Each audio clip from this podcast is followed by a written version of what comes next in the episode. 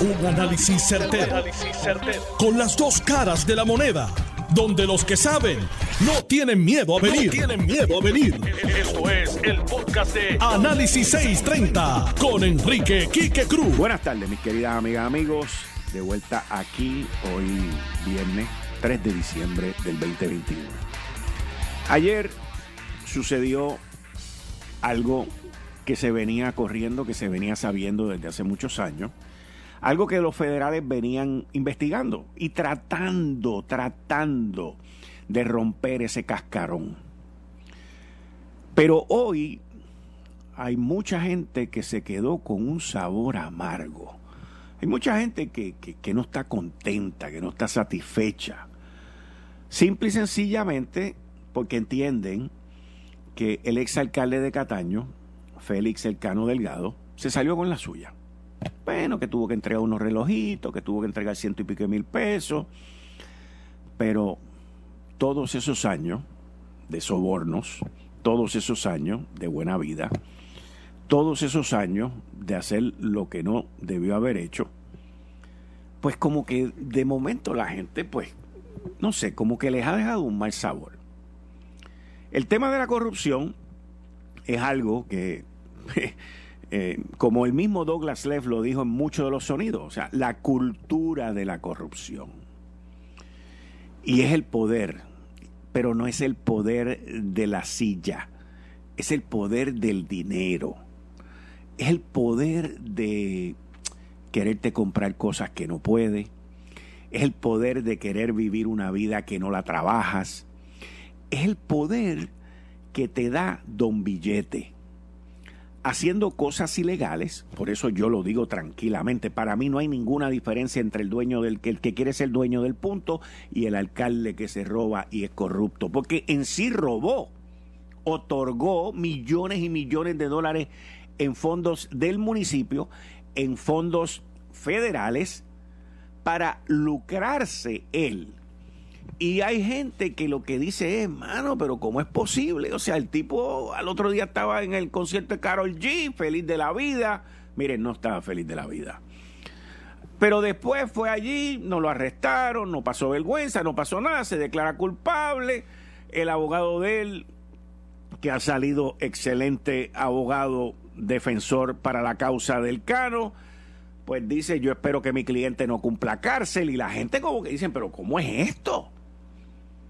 Pues miren, esa es lo que inicia esta larga investigación. El problema que uno ve en todo esto es uno bien sencillo. Si bien el Cano se ha convertido en el niño símbolo de los federales, en el ejemplo a seguir luego de que eres criminal, en, esta figura que viene y entrega cinco relojes, 106 mil pesos, engancho y grabo a Raimundo y todo el mundo y después salgo por ahí tranquilo, pues aún para los mismos federales no debe ser eh, dulce el hacer eso. Pero los federales lo que están haciendo es que están dando del ala para tratar de comer de la pechuga, para ir políticamente mucho más arriba del cano. Ellos querían llegar a Oscar Santa María por año y llegaron a donde él. No se sabe si está cooperando, lo que sí se sabe es que nadie se va a acercar a saludar a Santa María por si acaso tiene todos los satélites encima y de momento viene y te dice, hello, ¿cómo estamos, Quique? Eso es así. Así que Santa María como cooperador, si estaba cooperando, pues no cuenta ni para Pul ni para Bancayá. Porque ¿quién va a querer saludarlo? ¿Quién va a querer hablar con él? Ya está quemado. La otra controversia dentro de todo este revolú es la compañía JR Asphalt, que tiene dos socios. Arrestaron a uno, le cayeron allí en Gurabo, hicieron todo lo normal que hacen los federales y al otro socio, Raymond Rodríguez, pues lo trataron mejor. Van detrás de uno que no quiso cooperar, que llamó al Cano y le dijo, te tienes que deshacer de los relojes. Y lo más probable es que el Cano le dijo, cógelo con calma, no te preocupes, estoy otro. Pues seguro si lo están grabando, ya Cano estaba cooperando. Lo mismo debe haber pasado con el de la guagua Escalade. Que sabe Dios si él le dijo, mira, yo quiero dar una guagua acá y la caía todo switch y me das dos mil pesos mensuales o mil pesos mensuales también. Ella fue aquel a buscarle la guagua, frito está. Al igual que debe estar grabado. Y más adelante les voy a hablar sobre la disputa de los dos socios de JR Asphalt, porque hay una disputa entre ellos dos. Y sabe Dios si esa disputa es la que provoca que Raymond Rodríguez sea cooperador con los federales. Y que el otro haya dicho que no le regaló ninguno relojes cuando Cano dijo que sí y luego lo confirma con la llamada grabada. Esto es bien claro, pero a la misma vez es bien complejo. Félix, el Cano Delgado, se convirtió de la noche a la mañana por muchos meses en un cooperador, en un informante.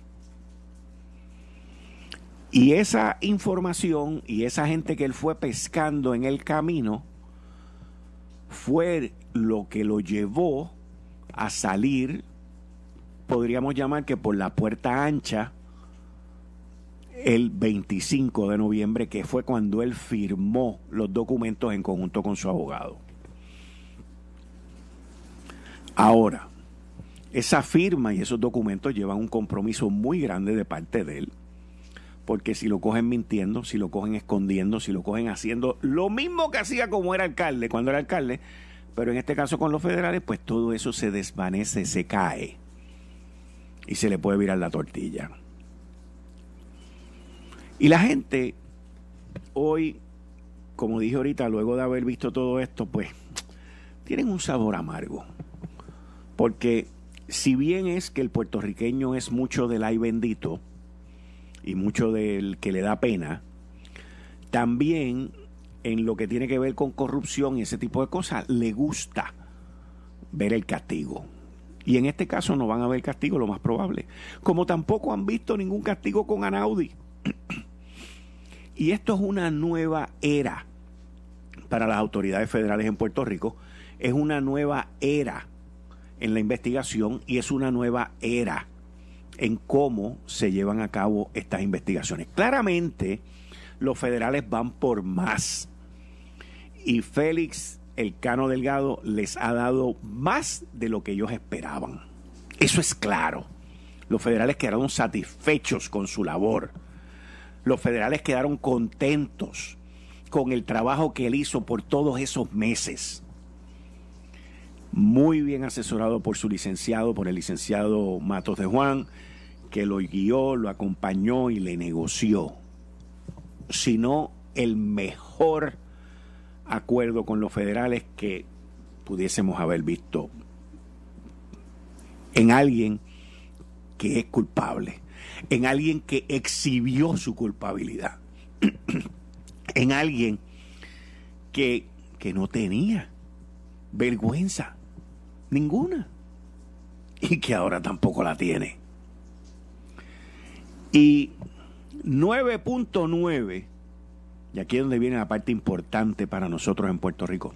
9.9 de los casos que se llevan en la federal, muy pocas veces el Estado, las autoridades estatales hacen algo. La pregunta que nos tenemos que hacer es, si queremos combatir la corrupción a nivel de Puerto Rico, la pregunta es, qué va a hacer el Departamento de Justicia del Estado Libre Asociado de Puerto Rico. La pregunta es, ¿qué va a hacer la oficina del fiscal especial independiente? Esa es la pregunta que nos tenemos que hacer. Porque si 9.9 de los casos, la oficina del FEI no va a hacer nada, en, en lo del caro me refiero, la oficina de ética no va a hacer nada, el Departamento de Justicia Estatal no va a hacer nada porque los federales están allá. Esa es la excusa de siempre. Pues entonces, muchos de estos criminales pueden ir a cooperar y pueden ir a negociar y decir pues que en el Estado no les va a pasar nada, que a nivel estatal no les va a pasar nada. Y ahí es donde nosotros fallamos, porque seguimos, viviendo en una isla sin consecuencias. Ahora, ahora, si el Departamento de Justicia Estatal y la Oficina de Fiscal Independiente van recopilando información sobre todas estas cosas que hizo el exalcalde de Cataño, sobre las cosas que ocurrieron en la oficina de Tata Charbonier y en la legislatura, y sobre todas las demás cosas que van a salir de otros municipios o de otras entidades gubernamentales, y toda la prueba que va a desfilar en el Tribunal Federal contra los que van a acusar, y el Estado Libre Asociado y su Departamento de Justicia y Oficina Fiscal Independiente y la Oficina Ética recopilan toda esa prueba validada por un jurado federal y cuando termine ese proceso vienen y ¡jágata! Y lo agarran y le dicen, ven acá papá, que ahora tú vienes conmigo. Ahí habría consecuencia. Ahí la gente lo pensaría dos veces.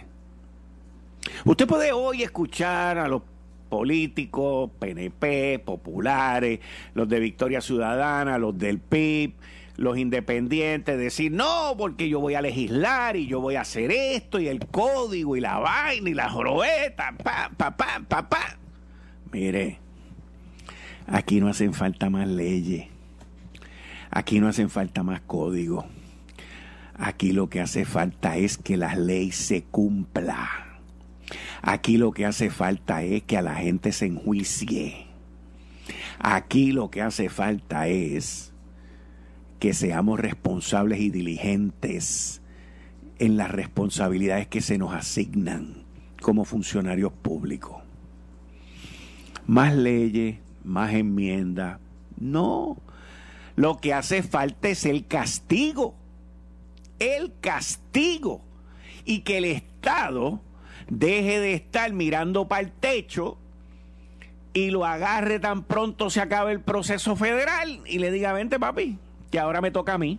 Vente, siéntate aquí. Vamos a hablar tú y yo ahora. Eso es lo que debería ocurrir. No la crítica. No de que falló, no de que esto, no de que lo otro, no de enmendar la ley, no. Castigo, enjuiciamiento. Pero eso lo vamos a ver más adelante y vamos a ver cómo estos procesos como dijeron los mismos federales ayer, esto apenas comienza. Esto apenas comienza. Que me lleva al próximo tema de que ya inclusive el presidente del, del Senado, José Luis Dalmao, dijo que, que en, en, la propuesta sesión extraordinaria por parte del gobernador Pedro Pierluisi que no hay ninguna medida urgente.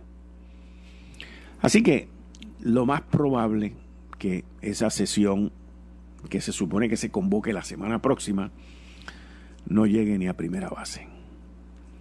Todo parece ser, todo aparenta ser que el Partido Popular Democrático, que tiene la presidencia del, del Senado, tiene la presidencia de la Cámara, no le van a dar la cancha, no le van a dar la oportunidad al gobernador ni al PNP de cambiar el tema.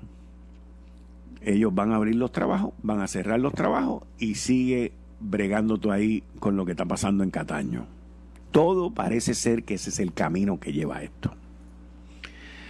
Esta mañana eh, me levanté bien temprano y empecé a ver las redes y, y vi que un avión de Delta Airlines procedente de Sudáfrica, de Johannesburg, había aterrizado en Puerto Rico para un cambio de tripulación. Bueno, en sí la razón que para en Puerto Rico es para abastecerse de combustible.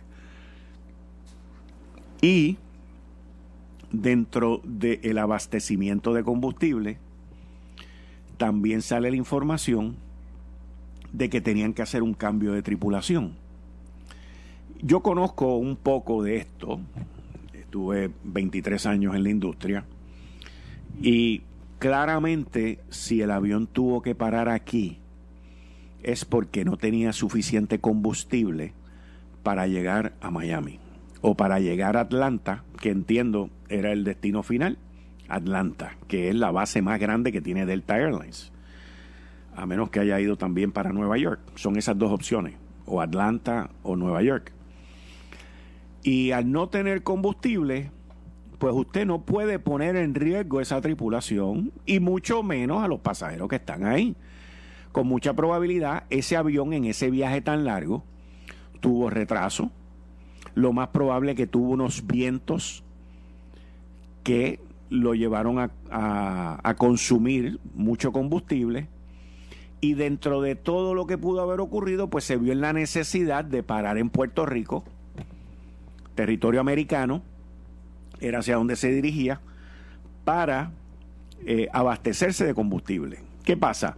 Que al tocar territorio americano y al aquí haber una base, no una base, pero haber una tripulación de Delta que está durmiendo aquí, pues ya esos pilotos se sobrepasaron de su horario de trabajo y cada X número de horas, pues ellos tienen que descansar. Al tocar piso americano, al haber tripulación aquí, ya entras entonces en una segunda medida de seguridad que está dentro del convenio colectivo de ellos con Delta, que está dentro de las reglas del FAA también, y entonces tienes que cambiar la tripulación. Eso no hay ni nada que lo detenga. ¿Y qué pasa? Si no cambias la, la tripulación, entonces tienes que bajar esa gente aquí. Nadie se bajó. Inclusive dijeron, no, pero ¿para dónde ve esa tripulación? Que esto y que lo otro, que no se pueden quedar aquí. Eso suena igual que el barco que de, la señora allá en marzo del año pasado. Pam, pam, pam. Miren, la tripulación no se bajó. Se quedaron montados en el avión, entró una tripulación nueva y se fueron. Así que no hay motivo de alarma. Tanto el CDC como el Departamento de Salud, el FAA, las autoridades federales, todos estuvieron. Señores, Aquí nadie quiere que nos pase nada. Y para eso están las regulaciones, las autoridades, para hacer las cosas y supervisarlas que sean correctas. Inclusive a esa hora, en el Aeropuerto Internacional Luis Muñoz Marín, yo estoy seguro que no había el personal ni de aduana ni inmigración para hacer nada. Por lo tanto, ese avión estuvo allá, conectado a un, a un puente, a un puente, un jet bridge. Se le metió el combustible, se montó la tripulación y en su momento se fue y despegó hacia su destino, que es el destino en donde le tocaba llegar. Así que, dentro de todo esto, le doy esta información porque conozco un poco de las cosas que ocurren. No he recibido información oficial, vamos a estar claros. Y es algo pues que lógica, la lógica me dice que eso fue lo que ocurrió. Así que todo el mundo tranquilo, en el momento del año pasado, cuando ocurrió lo del barco, que se bajó la señora, la llevaron a un hospital con su esposo y luego ya salió con COVID y se murió, en aquel momento no habían pruebas, no había medicamentos, no había vacunas, no había nada. Eso fue como para marzo 10, 17 por ahí. Un año y pico, mucho más tarde, hay pruebas, hay vacunas, hay tratamiento y la situación está bastante bajo control. Eso no significa que podemos bajar la guardia, porque Omicron pues va agresivo. Los casos en Nueva York han incrementado y en otros estados de la nación norteamericana y nosotros eventualmente lo vamos a tener aquí, pero si nos ponemos el booster, la mascarilla, nos lavamos las manos y nos cuidamos, pues no tenemos que tenerle tanto miedo a Omicron, pero sí tenemos que tener toda la precaución. Eso sí que es bien, bien importante. En otro tema, los abogados del acusado de haber asesinado a Arelis Mercado, Jensen Medina, sus abogados sometieron un recurso de, de reconsideración y la jueza en una resolución vino y se lo denegó todo. De ahí irán para el apelativo, del apelativo irán al Tribunal Supremo y por ahí seguirán con todas las apelaciones, porque son parte del sistema. Hoy salió información sobre el número de empleos eh, que se crearon en el mes de noviembre. Y aun cuando el número fue de 210 mil, 220 mil, que era un número muy por debajo del que se esperaba, pues como quiera se crearon más empleos, como quiera el desempleo en los Estados Unidos bajó y como quiera pues los números fueron recibidos eh, hasta cierto punto favorables. La economía de los Estados Unidos añadió en el mes de noviembre 210 mil trabajos eh, y el desempleo bajó de 4.6 a 4.2. Eh, esto tiene que haber sido también por los ajustes que se hacen con estos números, principalmente con el mes de octubre. Así que, aun cuando los números que esperaban eran mayores, pues el número del desempleo baja, eh, los empleos siguen el paso de incrementar y la economía sigue en una recuperación lenta, mucho más lenta ahora, pero, pero, pero, bajo la amenaza de la nueva variante del Omicron, que yo estoy seguro que para la semana próxima pues vamos a tener más información sobre esta variante, sobre cómo las vacunas funcionan con esta variante y sobre los efectos de, esta variante. Así que eh, una semanita más y yo creo que para la semana que viene, en esta misma jueves o viernes, pues vamos a tener ya información, data científica que nos guíe y nos ayude más en, en esta alerta. Pero el booster, la tercera dosis es importantísima, al igual que las mascarillas, las manos y todo lo que hemos hecho hasta ahora, evitando muerte, evitando colapso de nuestro sistema de salud y evitando que la economía se vuelva a cerrar. Eh, estás escuchando el podcast de Noti1. Análisis 630 con Enrique Quique Cruz. 5 y 31 de la tarde de hoy, viernes 3 de diciembre del 2021. Tú estás escuchando Análisis 630. Yo soy Enrique Quique Cruz y estoy aquí de lunes a viernes de 5 a 7. Como todos los viernes con Juan Luis Camacho y el licenciado Anthony Maceira. Bienvenido ambos. Saludos, Kike, a ti y a Anthony. No habíamos cuadrado todavía el día de llegar, pero aquí estamos juntos. Comenzamos. Igualmente, saludos, Kike, Juan y los amigos de la cabina y, todo el público que nos sintoniza. Bueno, de entrada. para coincidir. Sí, sí, sí. De entrada, voy a llamar al fiscal Yamil Jualve sobre la determinación de la jueza Gema González en el caso de Jensen y luego voy a hablar con el ex fiscal José Lozada eh, sobre todo esto de que tiene que ver con, con el cano, pero principalmente qué estima él que a nivel estatal se puede hacer a base de, del análisis que yo acabo de hacer ahora, que la costumbre en esta isla es que el gobierno estatal, una vez los federales arrestan a alguien, pues eso es suficiente. Y por eso es que no hay consecuencias. Y al no haber consecuencias, pues entonces la gente se queda con ese mal sabor, eh, específicamente porque esto, esto es un cambio de juego. O sea, lo, lo que ocurrió ayer es un cambio de juego, es un cambio de estrategia, es un cambio de metodología hasta ayer, hasta ayer, el que el FBI te fuera a arrestar a ti o el que te cogieran haciendo algo malo, era tú entrar en esta casa de fantasma donde habían 20 demonios que te iban a escuchar el palo. ¿Era así? Ayer todo cambió. Ahora no tienes que ir al infierno. Ahora vas al purgatorio. ¿Ok? En línea telefónica tengo al fiscal Yamil Juarbe. Buenas tardes, Yamil. Bienvenido a Análisis 630. ¿Cómo estás? Buenas tardes, don Quique, y buenas tardes al país que nos escucha. Muchas felicidades en esta época navideña y festiva. Igualmente para ti y todos los tuyos, bienvenido. Muchas gracias por contestarnos en aquí en Análisis 630 hoy viernes. Estamos siempre a su orden. Gracias, muchas gracias. Te, te pregunto, eh, los, abogados de Jensen sometieron una reconsideración, que tienen todo el derecho a hacerla. La jueza contestó y le dio no al lugar a todo. O sea, ahí pan. Y, y, por lo que veo, pues esto va a seguir su curso apelativo.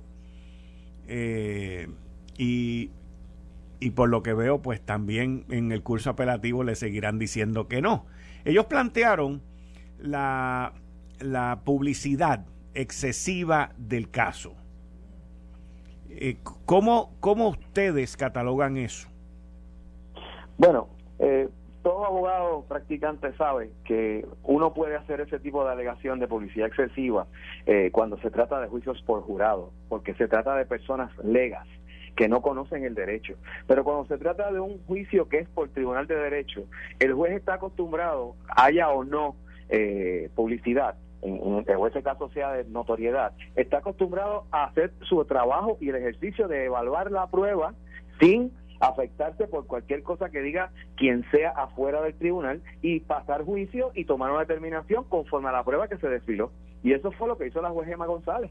Eh, evaluó la prueba y entendió que el Ministerio Público había descargado todas sus pedido más allá de dudas razonables de un asesinato en primer grado y violaciones a la ley de armas. Eh, esa reconsideración que usted eh, hace, bien hace referencia, pues eh, vino cargada no solamente de echarle la culpa a los medios por alegado sensacionalismo, a mí me parece que los medios hicieron un trabajo extraordinario en este caso, y estamos en el siglo XXI donde debe existir lo que se llama la transparencia, ¿no? aparte de eso, echarle la culpa al público, al país, a la gente eh, pues también me parece un absurdo y llegar más allá en esa en esa reconsideración en echarle la culpa a Arely eh, eh, pintándola como una persona violenta agresiva y que era un peso para don Jensen Medina Cardona pues me parece que no es más que un grito desesperado de alguien que sabe que está perdido. Ahora me imagino que entonces el próximo paso es el apelativo Sí, tienen que esperar al día 11 con, para que se dicte la sentencia y tendrían 30 días para acudir al apelativo con una apelación. Pero la realidad es que si usted cuenta las tantas y cuantas veces que eh, la defensa fue al apelativo, fue al Supremo, fue al apelativo y fue al Supremo, prácticamente se quedaron casi con nada para plantear. Y después, todo está planteado. Y después del apelativo, el Supremo. El Supremo, correcto. Hmm. Bueno. Ciertamente no fue el público, ciertamente no fue la prensa quien mató a Areli. Y en esta, en esta reconsideración que plantearon los compañeros abogados, eh, lo único cierto en la misma es que ya el descamisado, el descamisa, tiene nombre, se llama Jensen Medina Cardona. Está. El, el, el problema de todo esto es que tanto los papás de la mamá principalmente de Areli como los papás de Jensen, hasta que esto no se termine, hasta que esto no cierre, pues siguen, eh, viviendo, siguen viviendo esto día a día. Ese es el problema. Ciertamente es una tragedia de dos familias, ¿verdad? Eh, la tragedia de doña Anita, que no tiene a su hija, ¿verdad? Que la perdió la mano de don Jensen, y ciertamente también la tragedia de unos padres que sufren eh, el hecho de la decisión que tomó su hijo y que eso le acarreó estar en prisión. Claro está, son dos tragedias distintas porque al menos eh, los padres de don Jensen pueden ir a verlo a la cárcel. La, la mamá de Arelis no tiene vida donde verla, más allá que no sea el cementerio. Bueno, Yamil, muchas gracias. Buen fin de semana. Buen fin de semana para usted, para el país y nuevamente felicidades en esta época festiva. Un abrazo de parte mía, de mi familia y del Departamento de Justicia. Muchas gracias, muchas gracias igualmente para todos ustedes.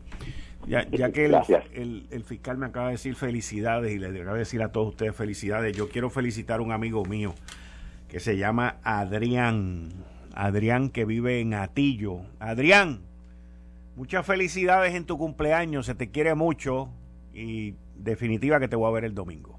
Así que muchas felicidades, happy birthday. Bueno, vamos a llamar ahora al, al, ex fiscal Lozada. Este, porque quiero, quiero, quiero ver desde el punto de vista, Anthony y Juan Luis, desde el punto de vista estatal. Los crímenes de corrupción no, no, ¿cómo se llaman? No, no prescriben. Y, la costumbre en esta isla es que si los federales ocupan el campo, los estatales levantan las manos y se echan para atrás.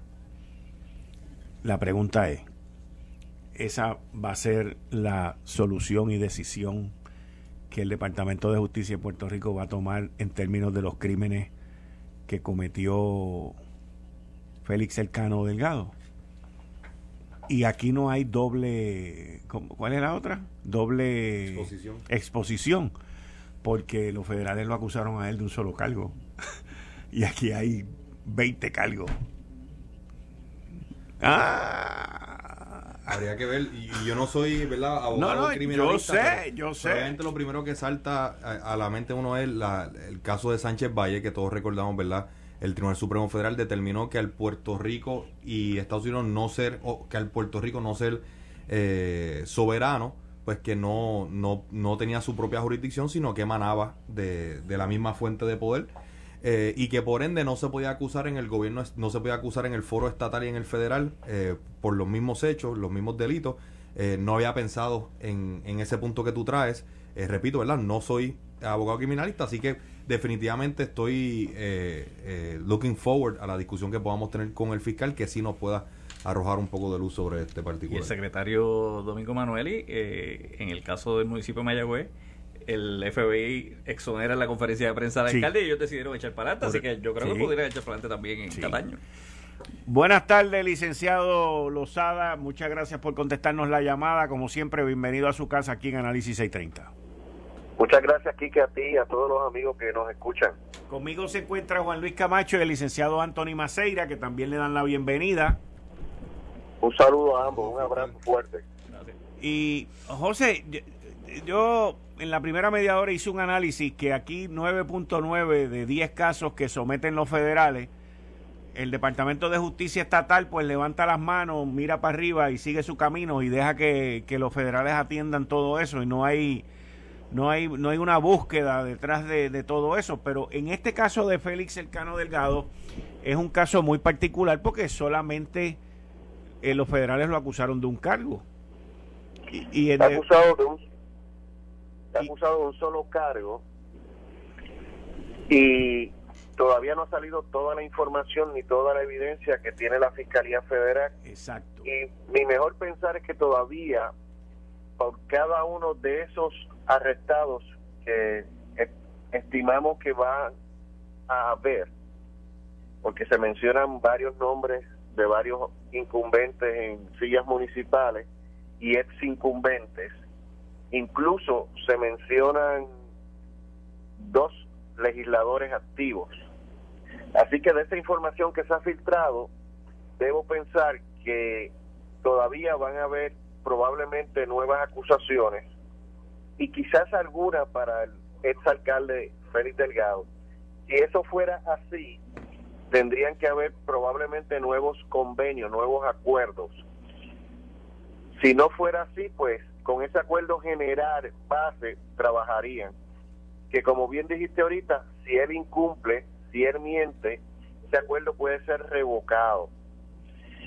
Eh, a nivel estatal, las autoridades podrían tener algunos casos contra él y estimo que lo pueden hacer y lo deben hacer en los cargos de ética. ¿Por qué? Porque todo funcionario público tiene que rendir un informe de ética gubernamental todos los años, donde dice cuáles son sus ingresos y cuáles son esos regalos que ellos reciben.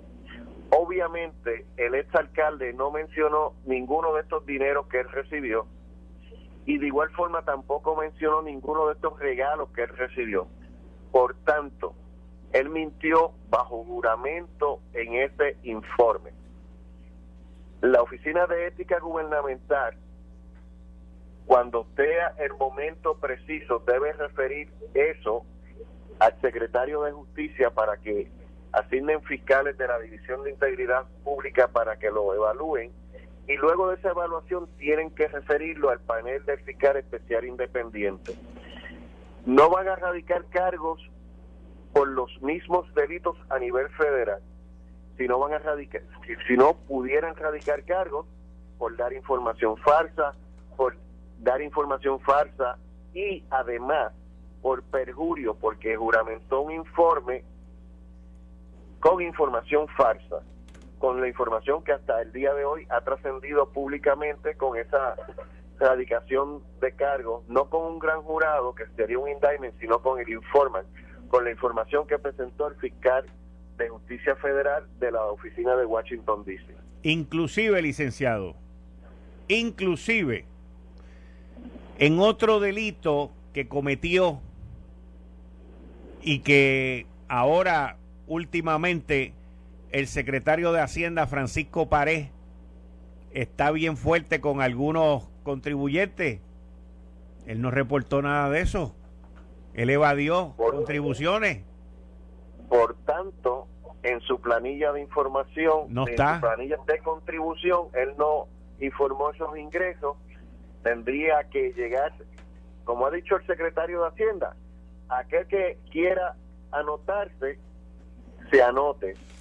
Y de esa forma se evita el proceso contributivo de confiscación que puede hacer el secretario de Hacienda, el Código de Rentas Internas tiene unas herramientas donde pueden ir contra vehículos de motor, contra propiedades que haya podido adquirir con ese dinero mal habido, porque todavía falta información, porque hay contratistas que todavía falta información y todavía faltan arrestos. Esto, como dijeron ayer las autoridades, apenas es el comienzo. It's just the beginning. Así que falta mucha información.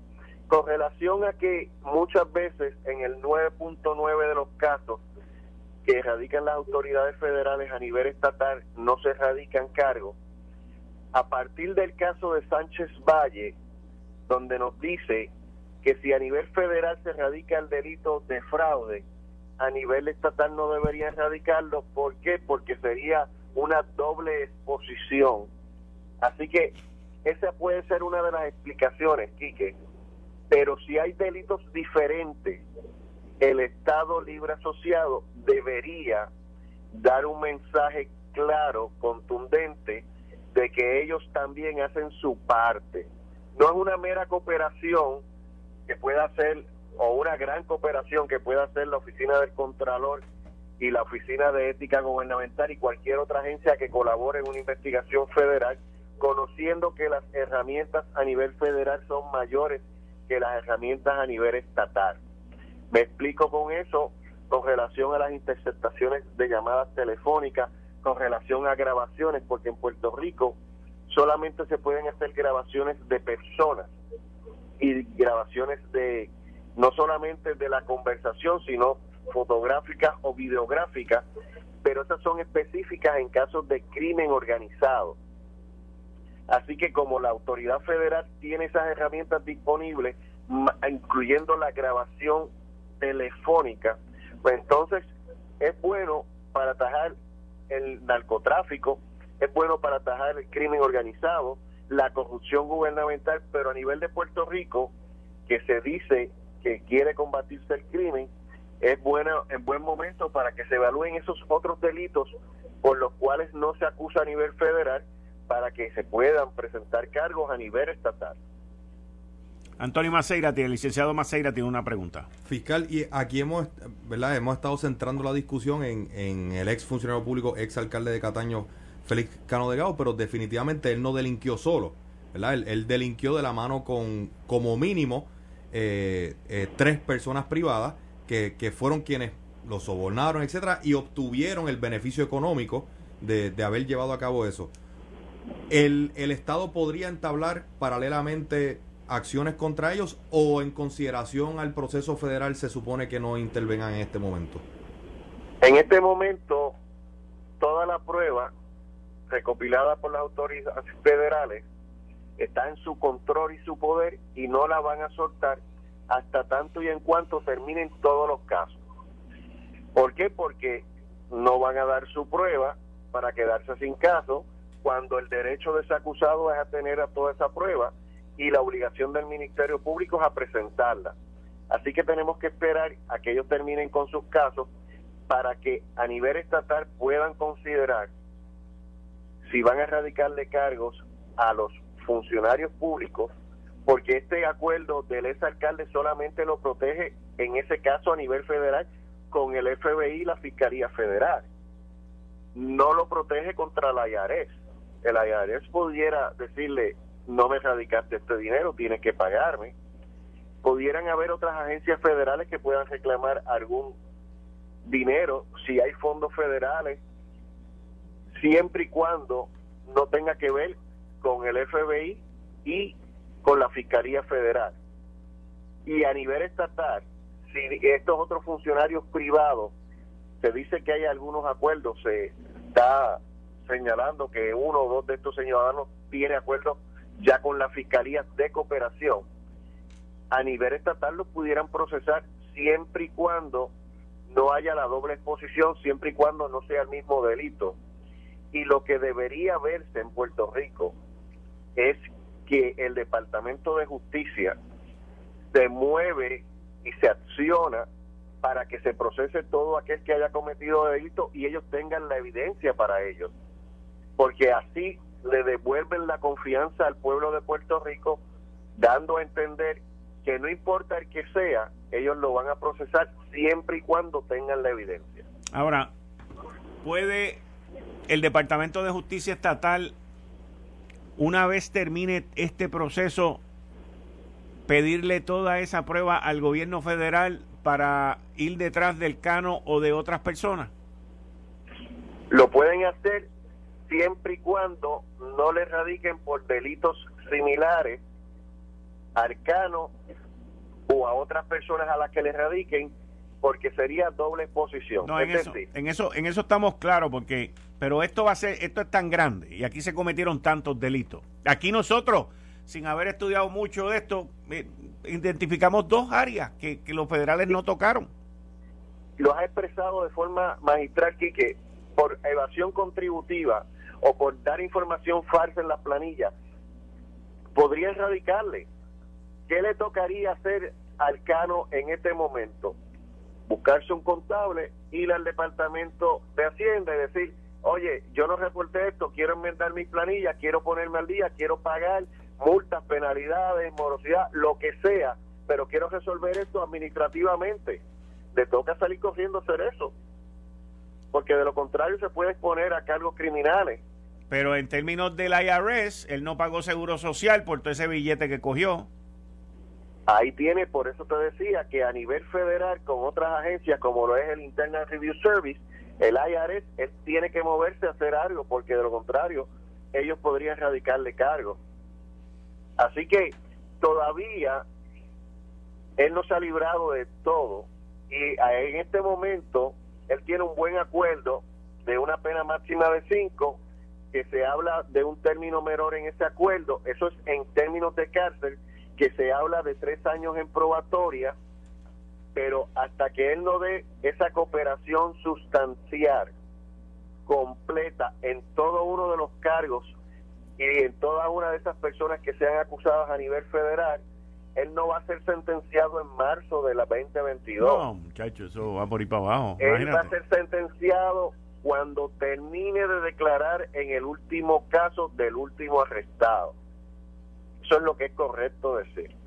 Y hasta que él no dé esa cooperación completa y que la haga de forma correcta, porque si mienten alguno de los y, y que él haya hecho un disclosure y haya dado todos los haberes que él haya recibido, porque si se ha quedado con algo y el gobierno de los Estados Unidos lo descubre, pueden entrar en un breach de ese contrato, eh, poder violar ese contrato y entonces se les revoca ese acuerdo y lo pueden juzgar completamente por los cargos completos, con las penas que pudieran conllevar la erradicación de todos los cargos por los que él pudo haber sido acusado. Anthony. Fiscal, según estamos aquí discutiendo, ¿verdad? amigos que nos sintonizan, están enviando cosas de, las redes sociales. Yo hago la salvedad que yo no sé nada de, de, relojes. Eh, pero que indican que hay otros relojes de lujo en los cuales él exhibía, entre ellos un, un Cartier y otras marcas que aparentemente no forman parte de la lista de lo que salió. Usted al principio habló que si él mintió como parte de la investigación se puede revocar el acuerdo. ¿Eso incluye el haber ocultado activos que, que pueda haber recibido? Eso incluye haber ocultado activos que haya recibido. Cuando se sienta un sospechoso de delito con los fiscales y con los agentes en lo que se llama un debriefing, cuando se sientan a hablar, yo tengo evidencia de que tú cometiste este delito, que recogiste dinero en esta forma, que te dieron estos, estos relojes, utilizando la el, el information, la denuncia de information que tiene ahora mismo, si él ocultó información de haberes de personas con las que participó, de otras personas que hayan cometido delito con él, ciertamente el fiscal federal puede revocar ese acuerdo. Y eso está dentro de las advertencias que tiene que contiene el acuerdo. Así que yo intimo que todavía nos falta mucha información porque faltan otras personas por acusar.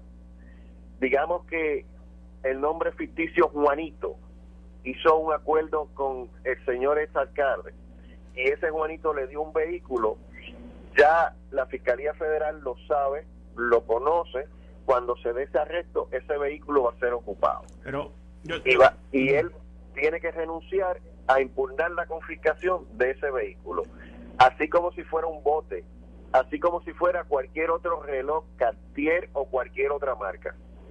El, el, de la manera que yo entiendo esto y, y, trayendo, agarrándolo de la pregunta que hace Anthony Maceira sobre los relojes que aparecen en las redes sociales y que no aparecieron en la lista, yo creo, yo creo, yo pienso que el dinero cash que él entregó, que fueron 106 mil dólares, al igual que los relojes que él entregó, fueron producto de su trabajo como informante con los federales.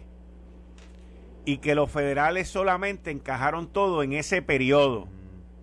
Y que lo que hubo antes, que no va a haber después, pues quédate tú tranquilo. Porque e, es que dudo que el licenciado que representa a, al, Cano haya permitido cometer ese error, porque pone en riesgo a su cliente por, por dos relojes. Entonces, yo, yo, de la manera que yo he visto todo esto, es como que desde que él empieza a cooperar, pide chavo. Le dieron chavo y al final vino y los entregó.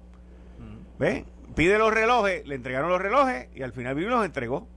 Por eso es también que el, que arrestaron ayer, Mario Villegas, lo llama en una llamada de teleconferencia, porque ahí estaba todo el mundo escuchando, y le dice, hay, que desaparecer los relojes, hay que desaparecer los relojes, y lo va a probar que Cano le dijo, ah, no te preocupes, brother, tranquilo, aquí no va a pasar nada, no, no, porque los federales, mi teoría es que los, él está cooperando.